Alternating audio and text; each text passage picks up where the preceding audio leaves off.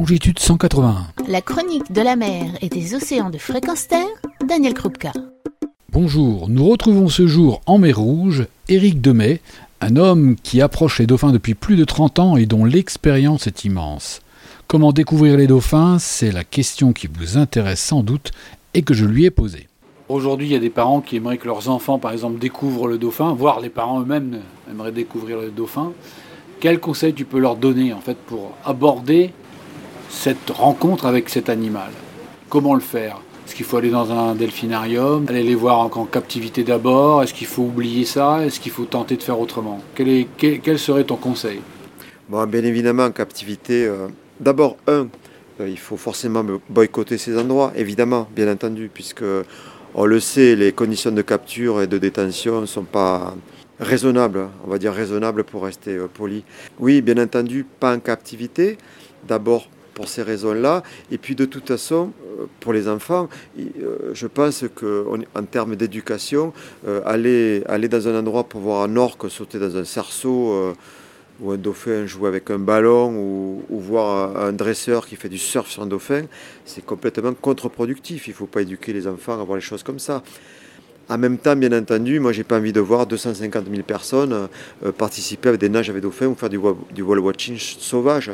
Donc, c'est pour ça que j'espère aussi hein, euh, que la 3D et l'image virtuelle va beaucoup aider pour cela.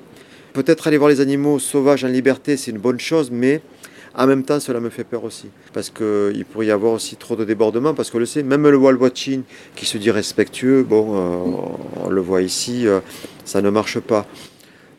Donc c'est, oui, en tout cas, voilà, évidemment, la captivité, ça c'est quelque chose qui, c'est.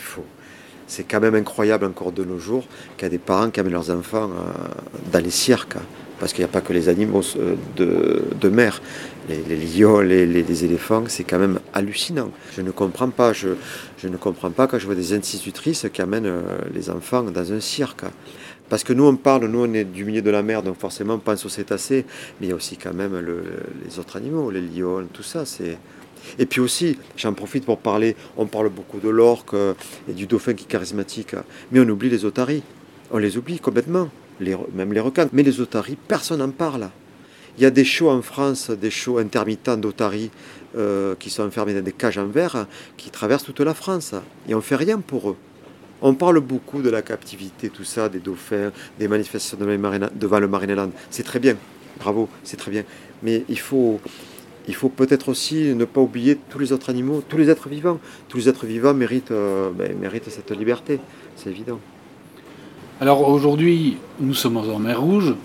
On ne l'a pas précisé au début de cette interview. Et euh, j'ai eu la chance avec toi d'effectuer des, rencontres de dauphins sauvages et de voir un peu comment ça se passait. Et euh, tu as une technique très particulière quand même d'approche. Est-ce que tu peux nous en parler parce qu'elle est quand même pas courante? Euh, Oui, la technique d'approche, euh, c'est il faut prendre du temps. Donc c'est pour ça que j'amènerai jamais des gens, hein, des personnes à la journée, parce que je serais pressé par, par ce timing qui est vraiment important. Donc déjà, il faut prendre beaucoup de temps et euh, il faut gagner la confiance de l'animal qui est quand même sauvage. Hein. Euh, il faut gagner la confiance aussi d'animaux qui sont en groupe avec des petits. Donc c'est pas facile. Donc il faut beaucoup de temps. Il faut se faire accepter. Il faut être très très patient et comprendre aussi euh, ces peines-là dont je parlais. C'est-à-dire que peut-être que la nuit précédente, la chasse a été très difficile. Peut-être que dans le groupe, il y a quelqu'un qui est malade. Comme ça m'est déjà arrivé, peut-être dans le groupe, il y a une femelle, son petit est mort récemment, donc elle fait le deuil. Donc là, est-ce que c'est la peine d'aller euh, s'amuser avec des dauphins? Parce qu'en parce fait, c'est très égoïste. Euh, on profite d'eux, mais qu'est-ce qu'on leur donne en échange? D'ailleurs, c'est pour ça que euh, je n'amènerai jamais des, personnes à nager les dauphins. Ce sera toujours dans des stages éco-volontaires où il y aura quand même un, retour. Ça sera toujours donnant-donnant. Donc dans l'approche, effectivement, prendre du temps, se faire accepter, gagner petit à petit la confiance, pas bouger, c'est pas trop la peine. Et d'ailleurs, ce qui s'est passé euh, le premier jour euh, avec toi, euh, ce qui était super, c'est que on a gagné cette confiance petit à petit et les dauphins ont dormi à côté de nous. Ils sont venus nous voir et dès qu'ils se sont réveillés, on a eu droit à, des choses super sympas. Quoi. Se faire accepter par un animal sauvage, c'est formidable c'est génial, c'est extraordinaire quoi. Mais voilà, il faut du temps, de l'humilité, puis le comprendre, ça c'est important. c'est-à-dire comprendre ces problèmes-là, s'il a bien chassé, s'il a bien dormi. Alors ça, c'est facile à voir finalement par rapport à la chasse. on l'a vu d'ailleurs, ce fameux, c'était lundi matin. Euh, ben, les excréments, ça m'a donné un super signe, très tôt d'ailleurs.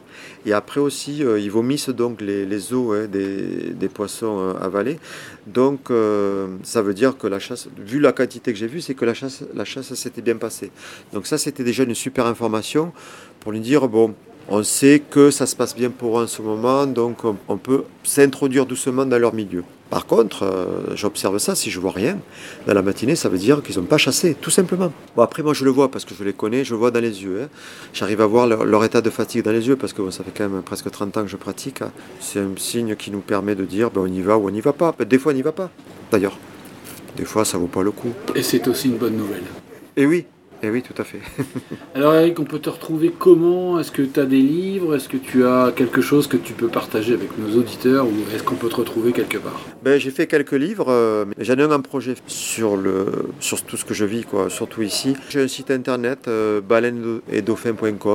où je raconte un peu euh, ben, ce qu'on fait ici, hein, avec l'éthique, l'éthique que j'ai choisie, parce que c'est important.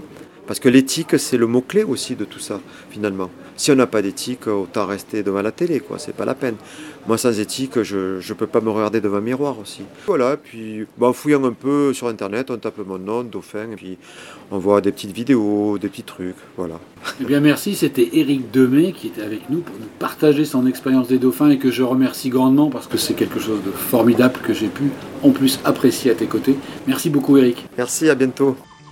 Retrouvez et podcastez cette chronique sur notre site fréquenceterre.com.